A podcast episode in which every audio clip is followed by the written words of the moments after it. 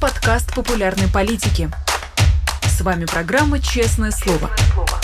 Здесь мы говорим о самом главном. Привет, друзья! В Москве 17 часов. Вы смотрите «Честное слово» на канале «Популярная политика». Меня зовут Ирина Алиман. Как обычно, призываю вас ставить лайки, писать комментарии в чате, поддерживать нас на Патреоне, либо становясь спонсором нашего канала на Ютубе. Ну и, конечно, задавайте свои вопросы через суперчат нашей сегодняшней гости. А у нас сегодня большая журналистская удача. Прямо здесь в студии журналистка, ведущая, мемолог, администратор телеграм-канала «Кринжовник» Нина Расибашвили. Всем здравствуйте. Удача действительно огромная. Мне буквально сказали быть на работе, поэтому я на работе. Не забудьте, пожалуйста, поставить лайк и подписаться на популярную политику. Открою вам страшную тайну. Насколько я люблю брать интервью, настолько я ненавижу давать интервью, поэтому для Ирины сегодня будет, наверное, не самый простой эфир, поэтому поддержите ее, пожалуйста, лайками и добрыми словами в комментариях. Я знаю, что вы умеете это делать как никто. А, мы с тобой очень давно не оказывались в одном кадре даже в одной студии. Но были времена, а, когда мы с тобой еще вели двойные эфиры, информационные эфиры на популярной политике. Один такой сегодня даже будет в 18 часов. А, скучаешь ли ты по тем временам, когда ты занималась больше новостями, нежели чем интервьюированием? Нет, не скучаю, и тот день, когда я перестала вести вечерний эфир, был очень счастливым днем моей жизни.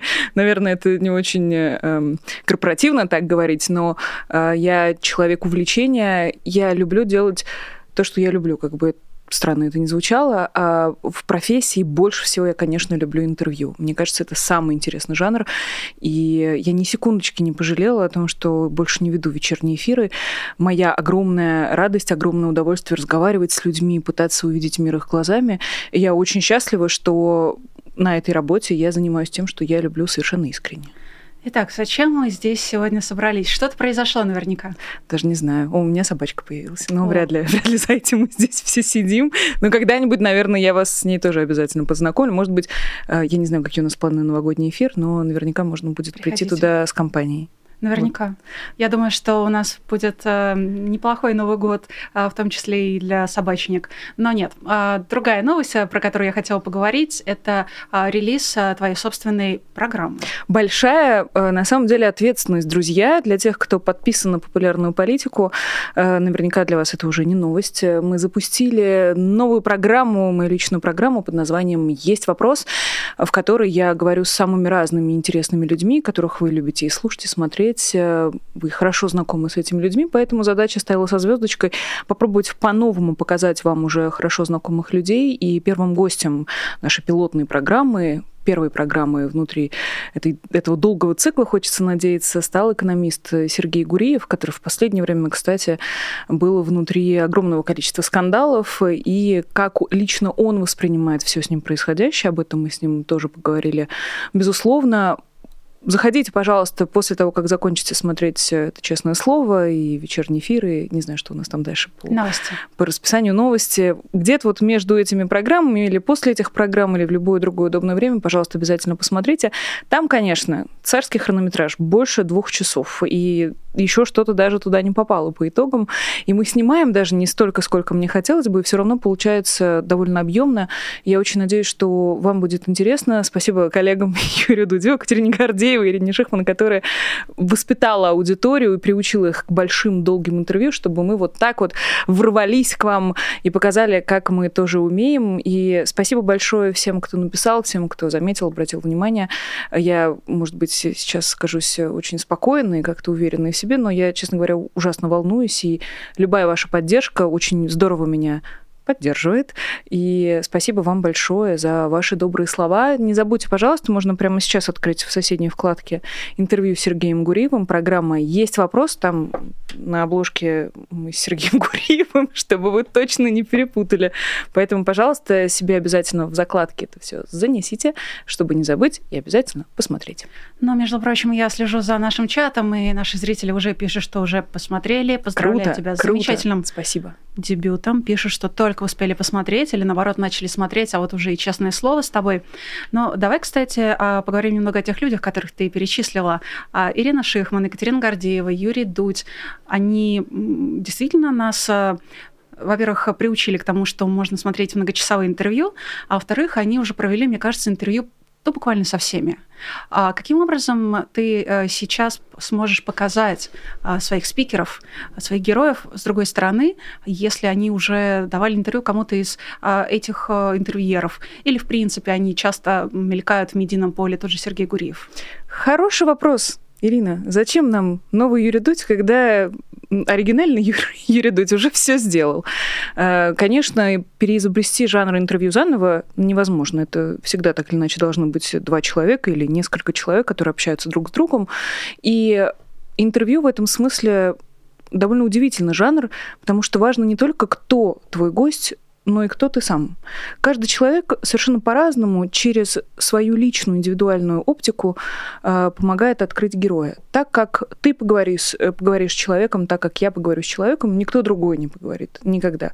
В этом есть какой-то момент волшебства, что ли, какой-то внутренней интуиции. Ты не можешь это предсказать. Вот я, например, когда сажусь э, делать интервью, я сама никогда не знаю, что из этого получится. Это всегда химия, это всегда отношения. Э, это роман длиной в 45 минут. ну, не роман, конечно. Это скорее э, стиль Дмитрия Гордона, очень такой теплый, обволакивающий. У всех просто свой стиль. Все вот готовят, э, там, не знаю, какое-нибудь блюдо, но каждый все равно делает это по-разному. Хотя, казалось бы, что удивительного? Одни и те же ингредиенты, одни и те же события, но все равно многое зависит. И как себя чувствует интервьюер, и как себя чувствует герой, и даже погода иногда влияет на то, каким получается разговор. Поэтому говорить друг с другом никогда не бывает лишним. И любое интервью, как мне кажется, заслуживает вашего внимания. Особенно, друзья, интервью, которым столько готовится, такая большая прекрасная команда, какая есть у программы «Есть вопрос».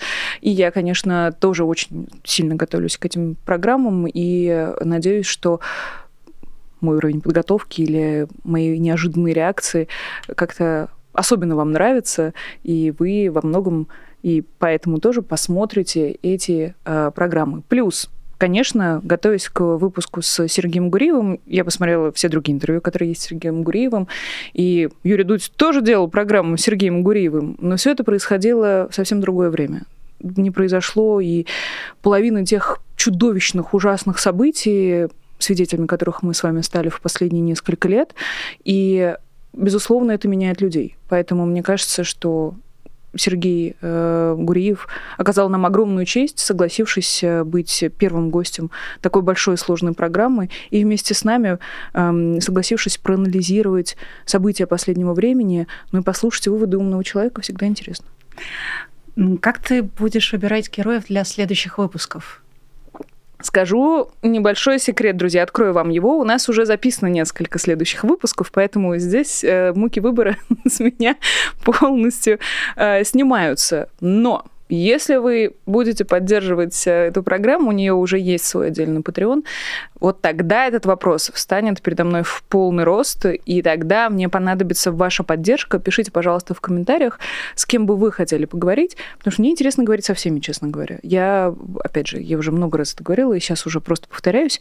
Я очень люблю людей. Они ужасно интересные. И эм, мне больше нравится, конечно, сопоставлять публичный образ с тем, что я вижу при живом общении. Жаль, я не могу проанонсировать следующие выпуски, но будет один выпуск, друзья, вы сразу поймете, какой я имею в виду, ближе к Новому году, кажется. Вот там, конечно, два с половиной часа невероятных, незабываемых открытий, а, поэтому тоже, пожалуйста, запоминайте, что теперь есть такая программа под названием «Есть вопрос», не пропускайте ее, пожалуйста, на популярной политике. И помогайте мне выбирать гостей. Ира говорит совершенно правильно. Есть одни и те же люди, с которыми всем интересно разговаривать. И наша задача сделать это интересным. Ну а ваша задача подсказать, с кем еще нам поговорить, кого вам хотелось бы послушать. И я думаю, что наш тандем обязательно сработает. Тебе интересны люди. А, ты любишь сопоставлять их образы, но речь идет об условно своих люди, людях из а, тусовки или о людях вообще, которые могут быть самыми разными, включая Зетгнит, а, включая людей сомневающихся, включая людей, подверженных пропаганде. Тут я, конечно, тоже отдельно отсылаюсь к интервью Юрия Дудя с Цыгановыми и с Кучерой. Еще один прекрасный вопрос, Ира. Конечно, большой соблазн остаться внутри тусовочки.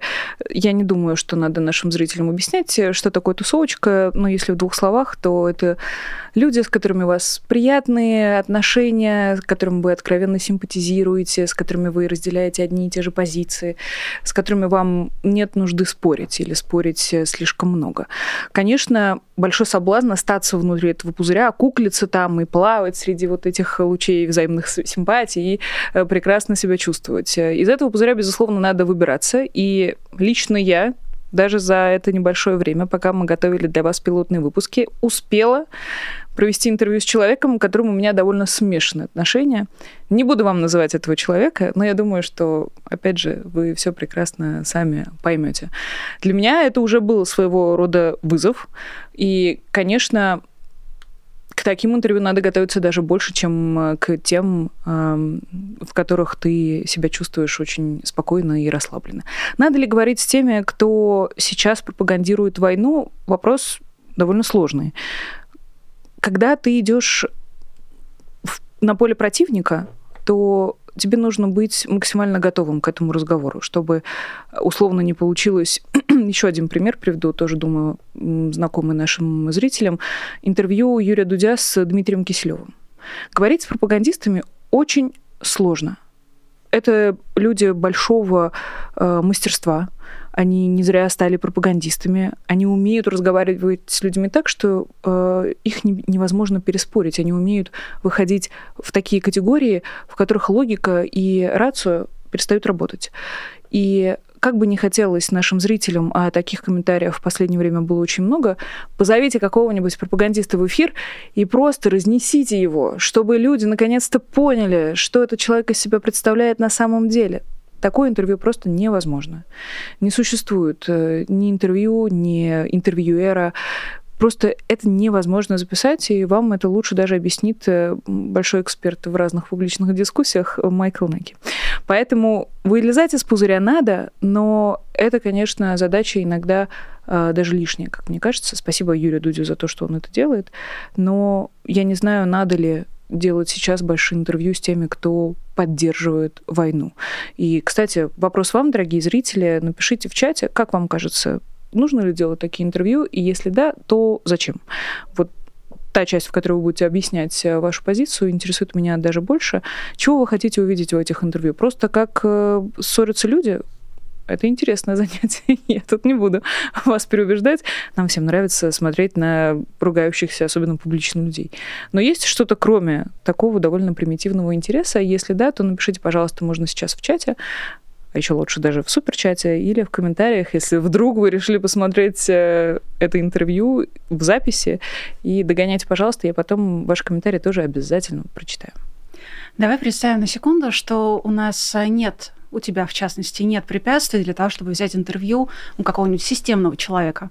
Не обязательно пропагандиста, а, с которым действительно очень сложно говорить. И мы такие примеры видели не только у Дудя. А, у системного человека, у чиновника... Эльвира Набиулина. Ого, а почему? Во-первых, вокруг нее очень много разговоров. Это человек, который вызывает очень много вопросов. И для тех, кто еще не успел посмотреть выпуск программы «Есть вопрос» с Сергеем Гуриевым, небольшой тизер, мы там с ним Эльвиру Сахибзадовну тоже довольно подробно обсуждаем. Много раз поднималась тема а, денег у Владимира Путина. Откуда у него эти деньги? На что он продолжает воевать? И сколько у него денег? Как долго он сможет продолжать полномасштабную войну в чужой стране? Безусловно, Эльвира Набиулина, как человек системный, который помогает ему э, сохранять этот баланс, очень хрупкий баланс э, внутри страны, так или иначе способствует продолжению войны. Она помогает Владимиру Путину, может, даже довольно опосредованно, как объяснял не так давно в эфире другой прекрасной утренней программы э, экономист Олег Цхоки, все-таки не Эльвира Набиулина из своего кармана дает Путину деньги на войну. Деньги на войну, они приходят все-таки от продажи там, нефти, газа, других э, ресурсов. И то, чем занимается Эльвира Набиулина, напрямую с деньгами, которые тратятся на войну, не связано.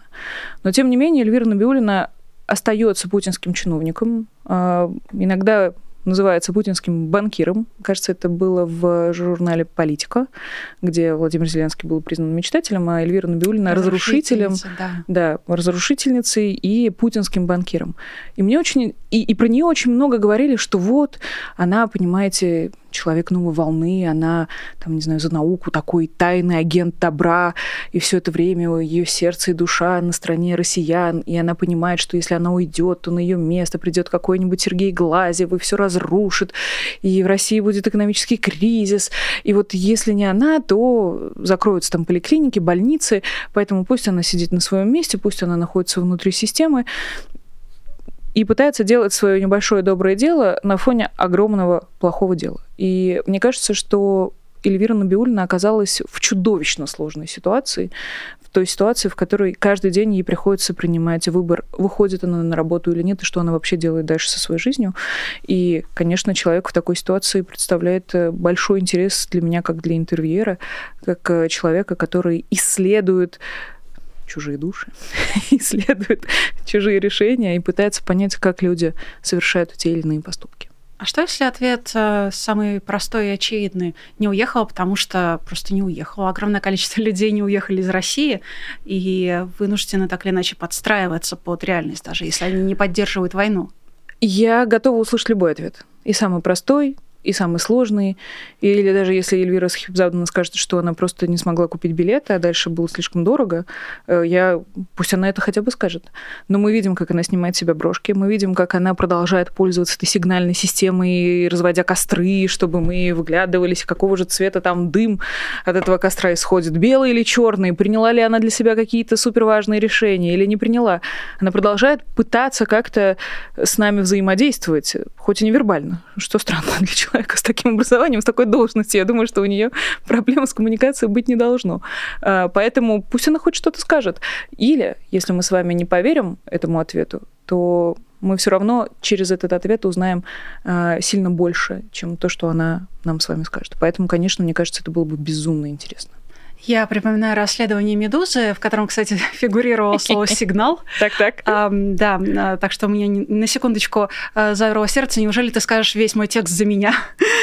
Нет, там фигурировал сигнал, в котором ее заместительница общалась с экономистом Константином Сониным. Угу. И э, Ксения Юдаева, да, по-моему? Да-да-да. И э, фактически рисовалась такая картина, как будто бы э, люди чувствуют свою ответственность, и вот поэтому не покидают свой пост. И в целом я готова, например, лично, я готова принять этот ответ за там, истинный. Ну, в конце концов, пока что у нас нет возможности действительно ее проинтервьюировать. Но вот, мне кажется, Набиулина не единственный интересный персонаж. Буквально сегодня Валентина Ивановна Матвиенко, целый спикер Софеда, заявила о том, что государство точно не пойдет на запрет абортов э, тема, за которой мы пристально следим последние недели.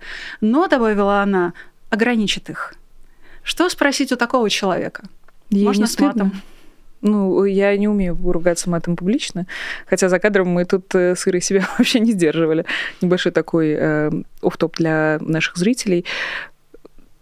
К такому человеку, как Валентин Матвиенко, у меня не осталось вопросов, кроме одного как она вообще смотрит на себя в зеркало. Ей вообще не стыдно делать то, что она делает. Ей не стыдно заниматься людоедством. Вот кровь, которая у нее по рукам стекает, никак не мешает. У нее руки со стола не соскальзывают, когда она садится за свое место в Совете Федерации. А так все, у меня больше к ней нет вопросов. Ты как думаешь, остались э, среди чиновников? Потому что по самым разным, даже не сливам, скорее по экспертным публикациям, ну вот Фарида Рустамова об этом писала в начале войны и периодически продолжает э, писать на основании информации от источников, с которой у нее все еще есть какая-то связь, что чиновники тоже люди, они тоже устают, они тоже в депрессии, они тоже от войны страдают. Э, как тебе такая информация? Фрида, э, большое ей уважение, кстати, подписывайтесь на пояснительную записку, которую она делает вместе с еще одним прекрасным журналистом Максимом Тавкайло, телеграм-канал Фаридейли. Э, Фрида не первая, кто об этом писал. Еще подробное выходило расследование важных историй и у Романа Анина. Они как раз тоже говорили с чиновниками категории А, это вот люди с высшим уровнем доступа, которым тоже буквально не разрешают выйти из этой системы. И я, конечно, понимаю, все люди, всех жалко, у всех дома э, детки, любимые, близкие, родные, но все таки надо нести ответственность за свои поступки. Они а, не 23 февраля пришли в эту систему 2022 года. Они в этой системе сидят давно, если вот мы говорим, например, про Валентину Матвиенко. Она так вообще политический динозавр, поэтому... Аксакал. Аксакал звучит гораздо комплиментарнее. Давай сойдемся на этом, не будем называть человека динозавром. А, конечно, она не 23 февраля 2022 года пришла на государственную должность.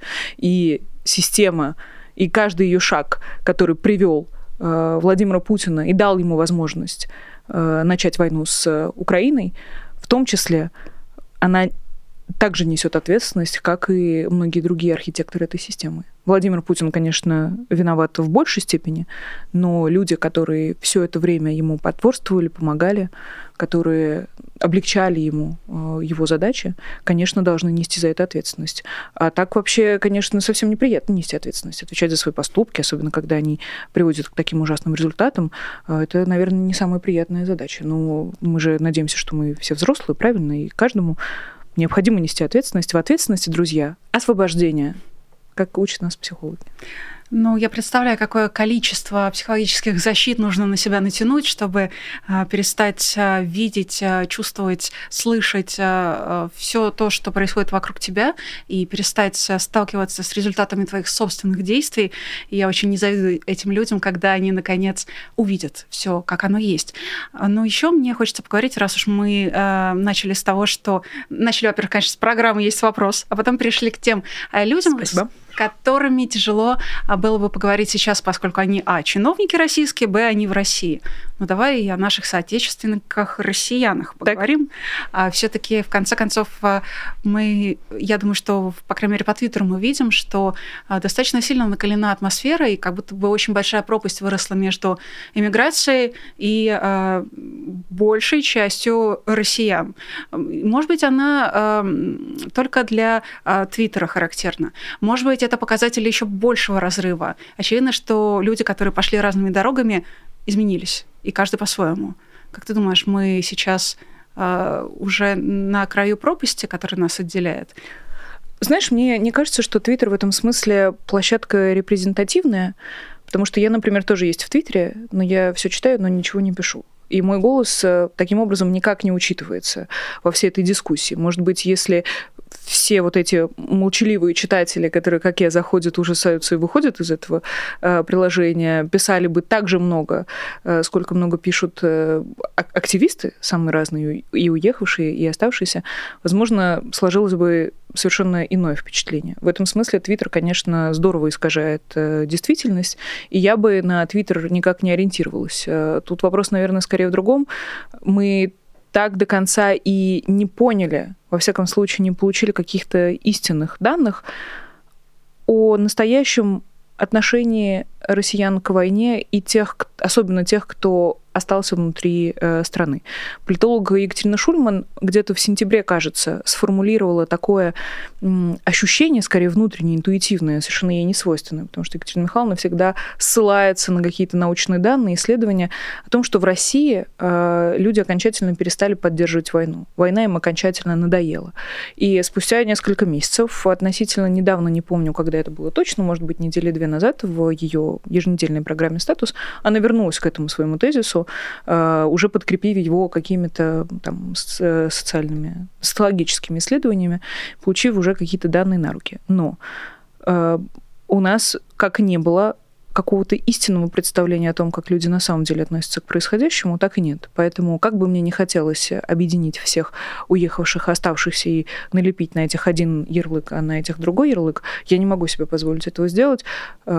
А с другой стороны, я не могу поговорить со всеми 140 с чем-то миллионами человек, чтобы узнать их отношения. И более того, я не могу быть уверена, что они мне не соврут, отвечая на этот вопрос. Поэтому мы находимся сейчас в абсолютном тумане. Мы не понимаем, а, что делают люди. Мы можем только строить какие-то догадки, предположения по косвенным вопросам, по каким-то косвенным их действиям. Но лично у меня нет никакой уверенности. И, а, конечно, вопрос пропасти между уехавшими и оставшимися – с одной стороны, актуальны, а с другой стороны, уехало все-таки не так много человек. Проблема, конечно, в том, что уехали э, люди с какими-то карьерными перспективами, э, все-таки по большей своей части. Уехали люди, у которых были финансовые возможности. То есть вместе с этими людьми уехали и деньги. Э, и эти люди очень могли бы сильно помочь прекрасной России будущего, если она когда-нибудь наступит, если когда-нибудь в России будет момент для реализации их талантовых способностей, эти люди, конечно, бы очень пригодились э, самой стране. И тут, наверное, скорее другой вопрос, вернутся ли они когда-нибудь э, в, в страну, которая их э, буквально выдавила и выпихнула, и вытолкнула, не оставив им выбора. Или стать убийцей и поддерживать Владимира Путина, или, или уехать. Они выбрали второе. И многим повезло, что у них была такая возможность. Поэтому, ну как, это пропасть уехавшие уехали, и все. Что ты будешь делать, когда Владимира Путина не станет? Уф, как много я задавала этот вопрос людям. Не знаю, правда. Я видела, как э, умирает очень популярный и очень зловещий кровавый человек э, Евгений Пригожин. Я видела, как он умирает в прямом эфире.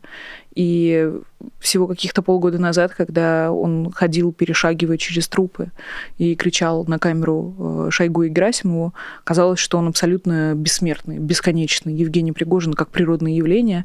А потом раз, и его просто не стало. И такие истории, такие события нам лишний раз э, доказывают, что история совершенно непредсказуема и может произойти все что угодно. Но если мы говорим о Владимире Путине и о том, что его не станет, нужно, конечно, много пунктов прописать под звездочкой, а как именно его не станет? А что будет с Россией? А, есть люди, которые отвечают, вот если мне будет э, там безопасно приехать, если в России не будет политзаключенных, если меня не арестуют сразу по пересечению границы, вот тогда я приеду. Я не приеду сразу. Я не знаю. Для меня это очень сложный вопрос, на самом деле. Я, когда уехала в 2021 году, я ужасно скучала, мне было плохо. Первый год э, самый тяжелый, наверное. Я думаю, что если нас сейчас слушают те, кто уехал, многим знакомо это состояние.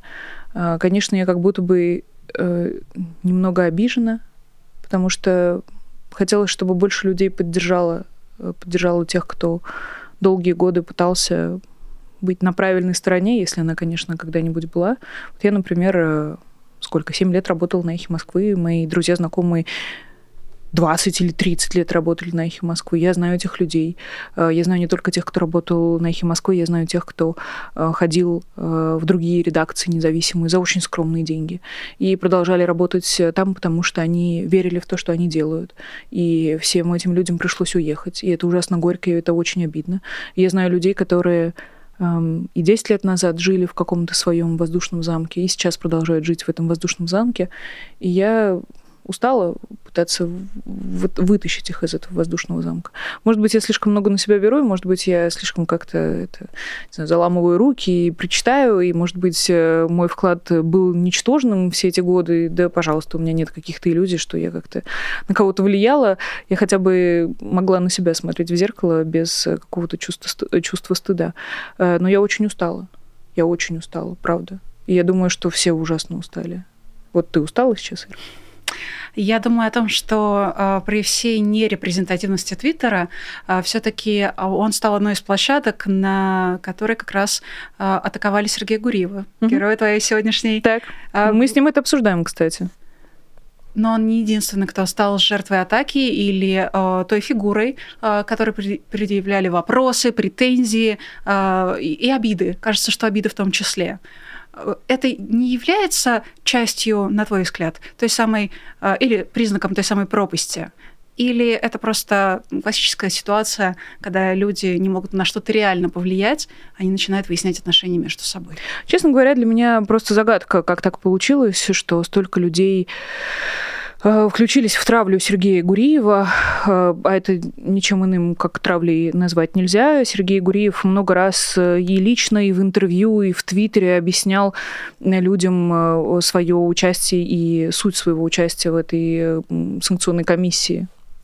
Ермака Макфолу, э, да, Ермака и Макфола много об этом писал с документами, ссылками, но люди не хотят этого слышать. Ну, буквально. Не хотят этого слышать. Часть, интервью, часть комментариев под сегодняшним выпуском. Зачем вы позвали врага всех русских Сергея Гуриева? Этим людям не нужно объяснение. Они не хотят читать не хотят понимать и анализировать. Они не готовы признать, что Сергей Гуриев на самом деле не виноват в их проблемах. Но Сергею Гуриеву можно написать в Твиттере, он, скорее всего, даже тебе ответит и скажет. А Владимиру Путину нельзя написать в Твиттере. А более того, если ты напишешь Владимиру Путину, к тебе, возможно, придут в гости люди, которых ты не ждешь. Поэтому, конечно, я понимаю, что атаковать Сергея Гуриева или Дмитрия Глуховского, или, там, или Майкла Наки, или ФБК, или кого угодно, очень удобно, потому что у них открытые соцсети, к ним можно прийти и написать им это в комментариях. А Владимиру Путину нельзя. И это сложно. А Сергею Гуриеву писать одно удовольствие. Мы уже полчаса в эфире с тобой и будем еще минут 15 до конца честного слова. Так, так что, думаю, сейчас а, самый удачный момент для того, чтобы напомнить о том, что если у вас есть свой вопрос для Нино, то пользуйтесь суперчатом, отправляйте его через суперчат, а я буду передатчиком, буду, так, так. сказать, передавать. А, но пока хочу поговорить с тобой о событии прошлой недели. Мне кажется, для всех был ожидаемым и от того все-таки не менее чудовищным а, признание ЛГБТ ЛГБТ-сообщества. А, не буду цитировать формулировку Минюста, но признание ЛГБТ-сообщества экстремистским в России. А, как эту новость а, встретила ты, с учетом того, что, я думаю, у всех у нас есть знакомые или друзья, в чью личную жизнь мы не лезем, но про кого мы знаем, что они счастливы быть теми, кто они есть? Ну, ужасно. Я не знаю, как эту новость можно встретить по-другому. Ужасно просто чудовищно. Прошу прощения. Но больше, честно говоря, внутри этой истории меня удивило ее продолжение. Меня удивили люди, которые начали отписываться от медиа, поменявших э, свои аватарки в телеграм-канале. Э, был такой флешмоб, и многие русскоязычные медиа с большой аудиторией поменяли свои аватарки на радужные в знак солидарности и поддержки э, ЛГБТ-комьюнити, ЛГБТ Q плюс комьюнити. И люди начали отписываться, потому что им это не нравится. Люди, с которыми мы почти два года читаем одни и те же новости про войну, почти два года чувствуем какую-то общность и, э, хочется надеяться, разделяем э, представление о правильном. Вот они взяли, развернулись и ушли. И для меня это было совершенно каким-то очень разочаровывающим открытием, что, э, конечно, в общих каких-то значениях это совсем небольшие доли аудитории, где-то даже и меньше процента, но это тысячи человек, которые все это время были вместе с нами, а потом такие, чего? Радуга! На аватарке отписываюсь. Вот это меня поразило, что эм, мне казалось, что люди давно переросли вот это свое какое-то первобытное представление о том, что правильно, о том, что неправильно. И я была ужасно разочарована на самом деле. Но опять же, кто меня спрашивает? Правильно, делайте, Подожди, что я. хотите. делайте, что хотите, дорогие люди. Можете отписываться, можете нет. Но я не могу понять, как это возможно. Не могу принять, что это возможно. А, я уже рассказывала как-то в одном из эфиров, мне кажется, даже не в одном, как я встретила новость о а, запрещении, по факту, в прямом запрете ЛГБТQ плюс комьюнити. В карточках «Медузы» на одной, в одной из карточек э, в бэк, это вот нижняя часть новости, где дается общий контекст, была приведена новость про запрет э, перехода для трансперсон. Я не знаю, как ты обычно читаешь новости, но вот я, например, читаю и параллельно анализирую, и и, и вижу в тексте, э, им законодательно запретили переход. Я так про себя, ага, а как им сделать переход? А потом понимаю, что никак. Что этим людям запретили быть. И я не понимаю, как можно жить внутри, внутри этого, жить с сознанием, что такое варварство совсем рядом. Для меня это просто, не знаю, я внутренне полностью вся сопротивляюсь тому, что сейчас происходит. И это совершенно чудовищно. И вся моя поддержка, вся моя солидарность, если она хоть кому-то нужна и хоть кому-то станет от этого легче, э, ЛГБТQ плюс комьюнити. И я очень надеюсь, что весь этот мрак не навсегда. Мы видели, что буквально за какие-то считанные годы тату стала главной мировой группой, и в России все обожали тату. Просто это как бы один из самых наглядных примеров. Тату были далеко не единственными. И ни у кого это не вызывало никаких проблем и претензий. И вдруг раз за какие-то 20 э, с лишним лет опять вернулись в эти пещеры. Это просто очередная ужасная, грустная констатация. Давай попробуем дать анализ не новостям, но событиям. Вау, да. вот это мемы. Пошли мемы. Ну-ка. Как Каким? ты думаешь, как это будет развиваться дальше? Да никак. Ну как это может развиваться? Ужасно это будет развиваться. Людей будут давить, уничтожать, людей будут арестовывать, это будут э, эту норму запретительную будут использовать налево и направо. А потом, когда это все закончится, весь этот ужас, эти законы отменят, и все опять будут делать вид, что они очень цивилизованные, воспитанные, вообще люди 21 века. Ну как это будет работать? Так и будет работать.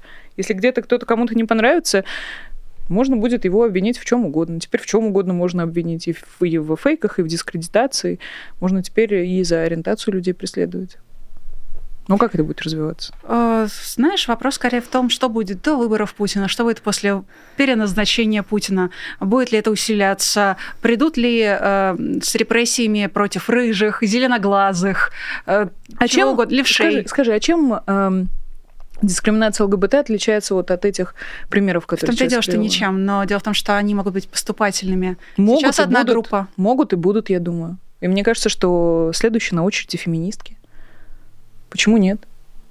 Ну Или кто угодно вообще. Но феминистки в этом смысле э, логично продолжают ряды. Это звучит совершенно ужасно. Чудовищно это звучит. Это, кстати, даже не моя идея. Подглядела ее в чате на одном из эфиров. Совершенно справедливо. Э, кстати, наши же зрители писали. Это как раз комментарии после интервью с Константином Эйгертом. Мне кажется, я его и спрашивала, кто следующий. И вот Константин считает, что какие-нибудь юристы, адвокаты, мы видим, что давление на их сообщество уже происходит. Напомню, три адвоката Алексея Навального сидят, и они далеко не единственные, кто сидит. Был еще адвокат Талантова, до него еще и еще, которых преследовали и сажали. Поэтому, да, это не закончится, не остановится. Нет ни единой причины, почему система должна перестать давить этих людей, должна перестать их уничтожать. Ни одной причины. Есть все-таки люди, которым так, я не удержусь. На Руси жить хорошо, Вау. Да. Что у нас сегодня за программа такая интересная? Дети Ахмата Кадырова. Ты же и в Breakfast Show уделяла немало внимания тому, как эм, Адама Кадырова назначают, назначают, награждают усиленно. Сколько у него теперь? Один, 10 или 11 наград. Вот теперь э, другие дети Кадырова, э, 23-летняя Хадижат и 18-летний Ахмат э, включены в состав российской делегации на климатическом саммите в Дубае. Стоит вообще э, Ахмата Кадырова-старшего, э, боже мой, Рамзана, э, Ахмата Рамзанович – это его сын, соответственно, Рамзан Ахматович, э, воспринимать как потенциально, потенциальную угрозу для всей России. Смотришь ты на него как на Пригожина, например? Нет, честно говоря. Я думала, ты спросишь, что ты спросишь, э, является ли Рамзан Ахматович условно потенциальным кандидатом на пост президента. Ему любят ну, приписывать... Это следующее после того, как станет кандидатом. Ему любят станет. приписывать, э, да, президентские амбиции. Э, в этом смысле, опять же, здесь, наверное, самое время под конец программы сказать, что я не эксперт, друзья, я не политолог. И еще раз напомнить, что мне привычнее задавать вопросы, скорее в этом моя работа, чем в том, чтобы на вопросы отвечать. Но в отношении Рамзана Ахматовича у меня таких э, опасений нет, как это ни странно. Скорее, возможно, это даже какое-то мое интуитивное знание, основанное на также большом количестве интервью с самыми разными экспертами, которые эм, считают, что даже если у Рамзана Ахматовича вот эта вот жилка как-то проснется, ему просто ну, никто не даст дойти так высоко. Вокруг э, Владимира Путина ходит большое количество э, людей. Это и Патрушевы, и Бортниковы, самые разные, да кто угодно. У них свои дети есть. Э, там Рамзану Ахматовичу надо будет в очередь становиться, чтобы как-то выразить свое желание ползти вверх по этой лестнице. Ну, а то, что его дети путешествуют, вот сюрприз, правда? вот сюрприз. У детей Рамзана Кадырова все хорошо. Мне кажется, что, конечно, им было совсем непросто вдруг опознать в своем младшем брате такого талантливого государственного деятеля. Я думаю, что ну, как-то может быть, это принцип э, справедливого воспитания, что ты одного ребенка хвалишь, и других тоже хвалишь, другим тоже даешь возможности как-то раскрыться и реализоваться в жизни. Не все медальки получать, правильно? Можно и на конференцию съездить. Почему Но там перед медальками нужно избить э, заключенного в СИЗО, безоружного и связанного. А знаешь, как говорил глава ЧГТРК Грозный, а чего Никита Журавель не сопротивлялся? В конце концов, он и старше был э, Ахмата, как его зовут? Адама Адам. Кадырова извините, запутались. Он был и старше. Хорошо, не только у меня эта проблема. Да, я думаю, что мы совсем с тобой в этом не одиноки. И руки у него были развязаны, и старше он был. В общем, чего не сопротивлялся Никита Джуравель, не понимаю, э, говорит на камеру руководитель ЧКТРК Грозный. Э, так что не понимаю твои претензии и твоего скепсиса в отношении Адама Кадырова. Поединок был честный. Но все это, опять же, снимая эту маску сарказма, настоящее, настоящий ужас и людоедство. Ну а что? Ну как это еще комментировать? Я не знаю. Ты говоришь, что ты не эксперт, и да, я знаю, ты не политолог, но все-таки ты делишься своим мнением в эфире Breakfast Show. А ты раньше вела стримы с Таней Фельгенгауэр, где вы в целом обсуждали, рефлексировали на тему того, что вообще происходит. Вы обсуждали буквально новости и мне кажется, что это уже делает человека в каком-то вроде, если уж не совсем экспертом и комментатором Таких новостей. экспертов полный твиттер. И, честно говоря, ровно поэтому я его и не читаю. Потому что мне, конечно, вообще, на самом деле, это большая и очень серьезная проблема разнонаправленность экспертов, которых мы с вами слушаем, из-за которой в голове абсолютная каша. Потому что все видят как-то по-разному ситуацию. Вот, например, возвращаясь к разговору с Константином Эгертом, э, журналистом и международным обозревателем Deutsche Welle, вот у него абсолютно пессимистичное представление о том, что будет. Есть Екатерина Шульман, которая, несмотря на весь ужас происходящего, умудряется как-то найти такую интонацию, после которой есть ощущение надежды и будущего. Есть люди, которые э, дают спокойную аналитику. Вот, например, Майкл Наки, которого я слушаю равно так же, как и слушают его многие тысячи людей каждый день. Вот у него, по-моему, можно сказать, довольно сдержанная такая нейтральная оценка. Нейтральная в том смысле, что он э, не спекулирует на эмоциях и старается быть максимально взвешенным в своей позиции. И это абсолютно вот три разнонаправленных э, движения. И я думаю, в этом ансамбле буду только, знаешь, не вовремя бить в треугольник.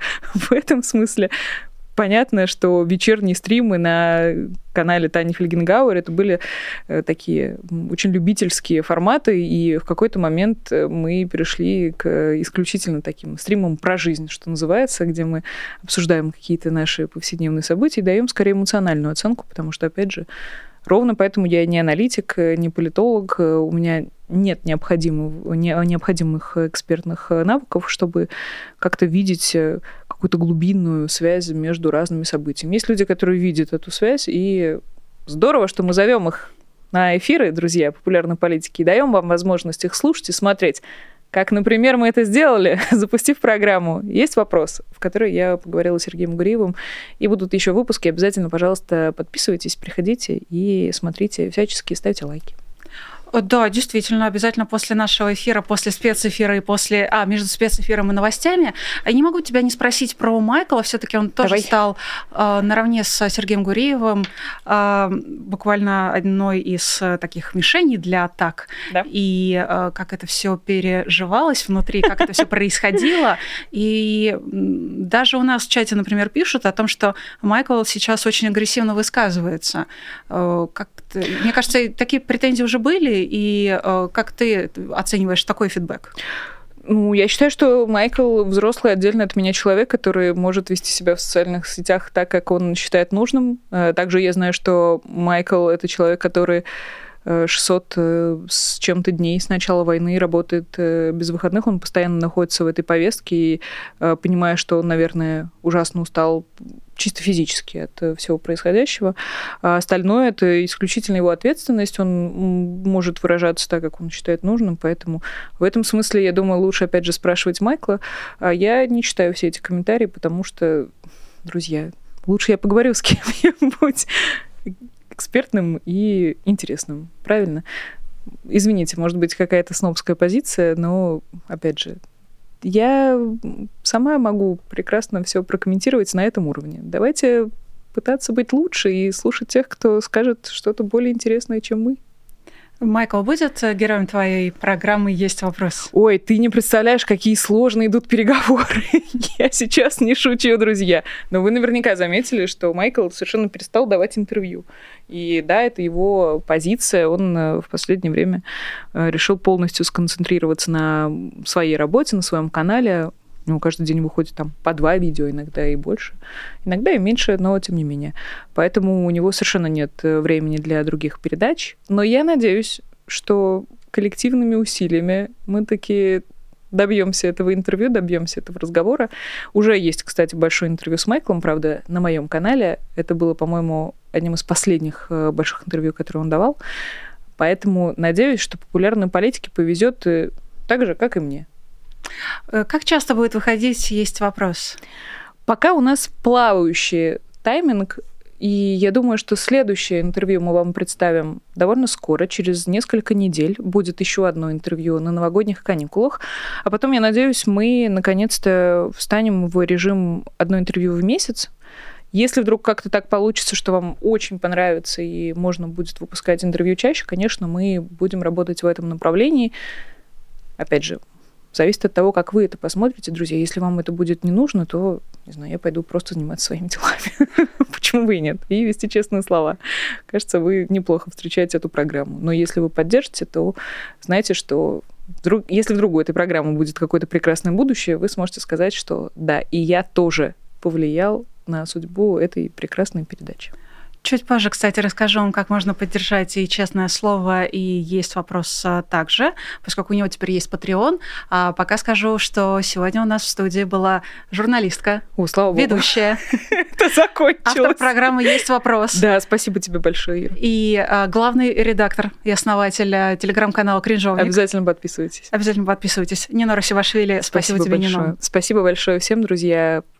Извините, если что было не так. Опять же, я вас предупредила с самого начала. Ну да, приходите, пожалуйста, на, на, на программу «Есть вопрос». Я буду ждать всех, всех там в комментариях и не только. А еще приходите на наш а, Patreon. Сделать это можно весьма и весьма просто. Нужно всего лишь навести камеру своего смартфона на стикер, внизу экрана перейти по ссылке и выбрать там, ну, например, честное слово. Тогда вы будете видеть свое имя, свой никнейм, а, любую информацию, которую вы о себе нам сообщите два, а то и три раза в день вот в этой самой бегущей строке. Да-да, там могло бы быть ваше имя. Кстати, а какой твой любимый ник? Э, честно говоря, у меня плохое зрение, я просто не вижу. Поэтому, прости, тут без вариантов. А так как у Есть вопрос тоже есть Patreon, то вы также можете заходить и туда сразу после Патреона честного слова. Ну и, конечно, оставайтесь с популярной политикой. Сегодня впереди еще много всего интересного, информационно насыщенного. А я прощаюсь до следующих эфиров. Всем пока. Вы слушали подкаст «Популярные политики». Мы выходим на Apple Podcast, Google Podcast, Spotify и SoundCloud. А еще подписывайтесь на наш канал в YouTube.